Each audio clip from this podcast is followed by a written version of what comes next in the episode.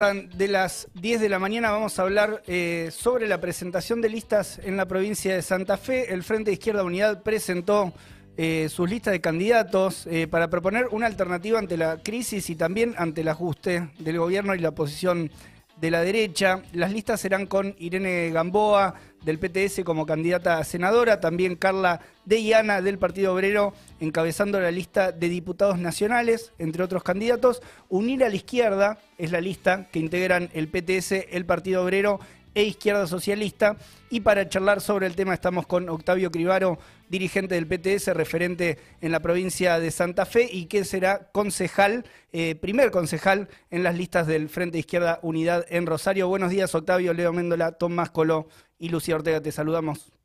¿Cómo estás? Hola, buen día a todos y a todas. Candidato, por supuesto, precandidato a concejal. Precandidato a concejal, ahí va. Eh, bueno, Octavio, ¿cómo se preparan para, para la campaña y cómo quedaron conformadas eh, más, más a fondo las, las listas del Frente Izquierda en Santa Fe?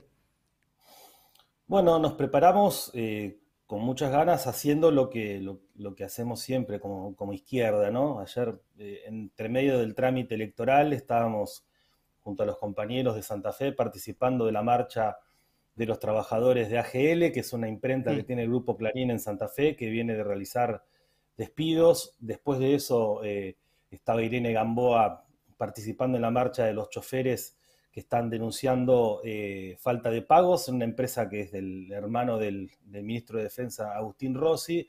Es decir, que es una campaña electoral bastante atípica porque se da en el marco de un agravamiento de la situación social, de un empeoramiento notable de las condiciones de vida eh, de los sectores populares, los trabajadores y la izquierda, obviamente que, es parte de esas peleas y al mismo tiempo las candidaturas también tratan de expresar la participación en esas peleas y que esas peleas, en el caso de que conquistemos cualquier cargo eh, que, la izquierda pueda avanzar, lo cual sería un avance muy importante, van a ser puestos de lucha para fortalecer peleas en un momento de que la crisis se agrava y que la pandemia la está agravando más aún. Dicho esto, vos decías eh, bien que las listas eh, nacionales van a estar encabezadas por dos compañeras jóvenes, con Carla Diana, que es socióloga y militante del, del Partido Obrero y del Plenario de Trabajadoras, Irene Gamboa, que va a ir como candidata a senadora, en un lugar tan oscurantista como el Senado, una compañera eh, feminista que es parte de la impulsora de Izquierda Diario, una reconocida compañera, parte del movimiento de mujeres de Rosario, con, también con, eh, presencia en el movimiento de derechos humanos. Y después todas las listas de concejales expresan, expresan eso. Digo, en, Villa Gobernador Galvez, que es una ciudad muy popular acá cerca de Rosario, va a ir como candidato un obrero metalúrgico, Javier Monzón, que sacó 5% ya en las elecciones eh, de intendente las últimas, la última vez, siendo un obrero que sale de la fábrica y va a militar, a pelear la campaña. En Villa Constitución va a ir eh, eh, Fabri Rodríguez, que es un laburante, un periodista, un, este, docente también. También en, Santa Fe, Cele Grimal, que también es docente. y bueno, y en mi caso, bueno, yo quizá algunos más conozcan, yo soy trabajador de ANSES. Es decir, y, como tanto como trabajador de ANSES como militante de hace mucho tiempo, no, no, es algo que nos tienen que contar o me tienen que contar lo que está pasando, porque lo veo todos los días en las calles, en los puestos de trabajo, la degradación de las condiciones de vida, la, la, desilusión que hay con una, mm. bueno, íbamos a cambiar algo, íbamos a volver a recuperar algo, y eso no está, eso no sucedió, y la izquierda es una herramienta para expresar el descontento ese, y vamos a hacer una campaña desigual contra los grandes partidos, pero lo mejor y lo más fuerte posible. Octavio, vos recién mencionabas la palabra desilusión, o sea, eso eh, enmarca el voto que muchos tuvieron hacia el gobierno para sacar a Macri, que hoy también genera un, desencantamiento, por decirlo de alguna manera. Particularmente ahí en Santa Fe está Omar Perotti. ¿Cómo ves al gobierno provincial?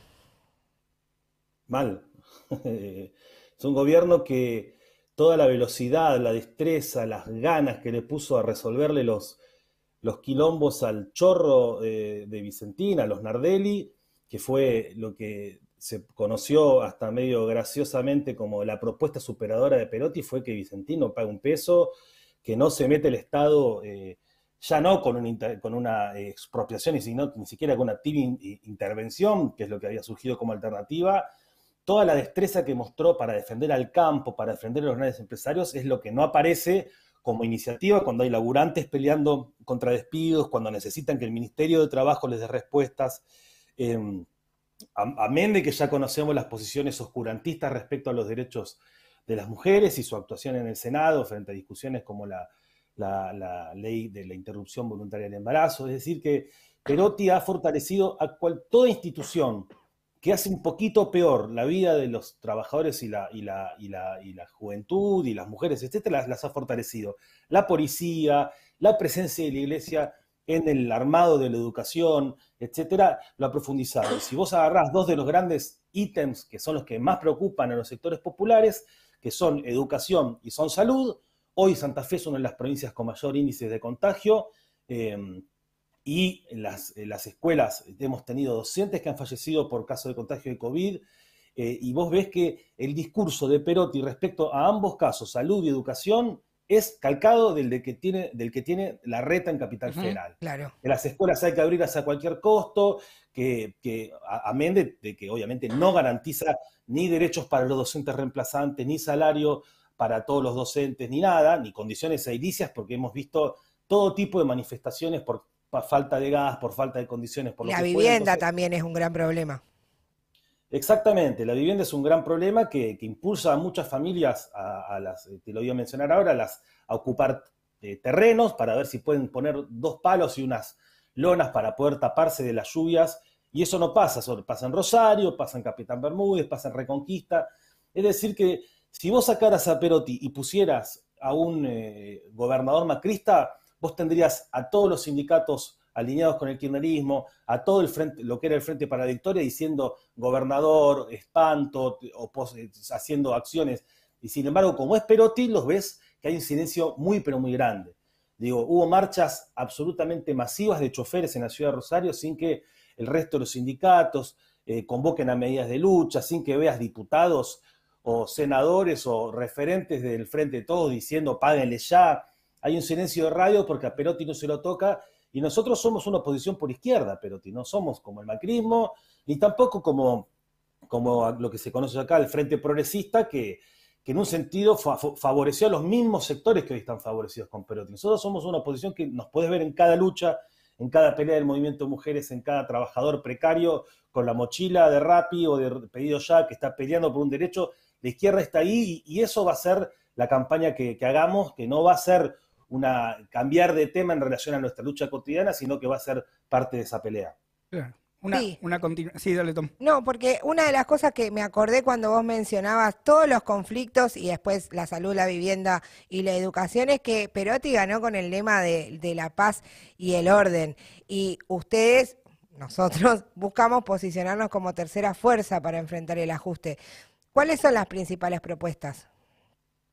Sí, la, paz y el orden de Perotti fue policías para los sectores populares y paz para los countries. Eh, recordemos un ejemplo de lo que es esa paz y orden que cuando estaba todo el mundo encerrado en sus casas, cuando el vendedor de churros en los primeros días de la pandemia no podía ni siquiera salir a juntar un mango, lo vimos al, al dueño de Vicentina en su yate navegando por el río Paraná. Esa es la paz y el orden de Perotti. Nosotros, por supuesto que vamos a hacer una pelea centrada en lo contrario en las necesidades de trabajo genuino para los sectores que hoy no tienen ni un laburo, en la necesidad de, que todo el mundo tenga un trabajo estable y en planta permanente, o sea, terminar con, la precarización laboral, en garantizar los derechos sanitarios de todo laburante que tiene que salir y todavía no tiene una vacuna puesta, en defender los derechos de las mujeres, no solo los conquistados por la lucha, sino los que faltan, porque estamos viendo un crecimiento del índice de, eh, femicidios que es mm.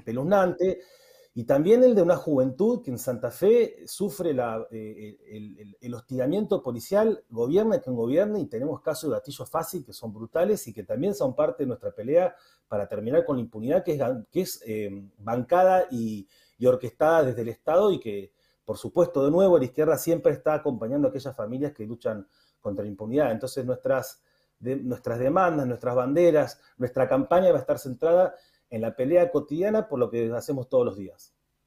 Estamos hablando con Octavio Cribaro, que es precandidato a primer concejal en Rosario.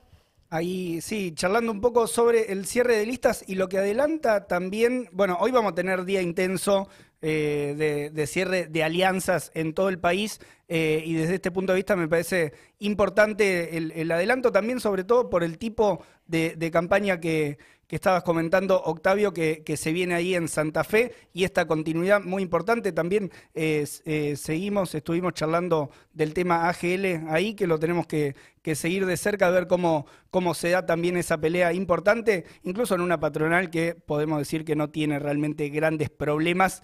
Eh, así que bueno, para ir cerrando ya esta entrevista y sabiendo que sos también amante de la música, te queremos preguntar, hoy, hoy estuvimos charlando sobre el siguiente tema. Un día como hoy se lanzó el formato MP3 que quedó para nuestra vida, para la posteridad.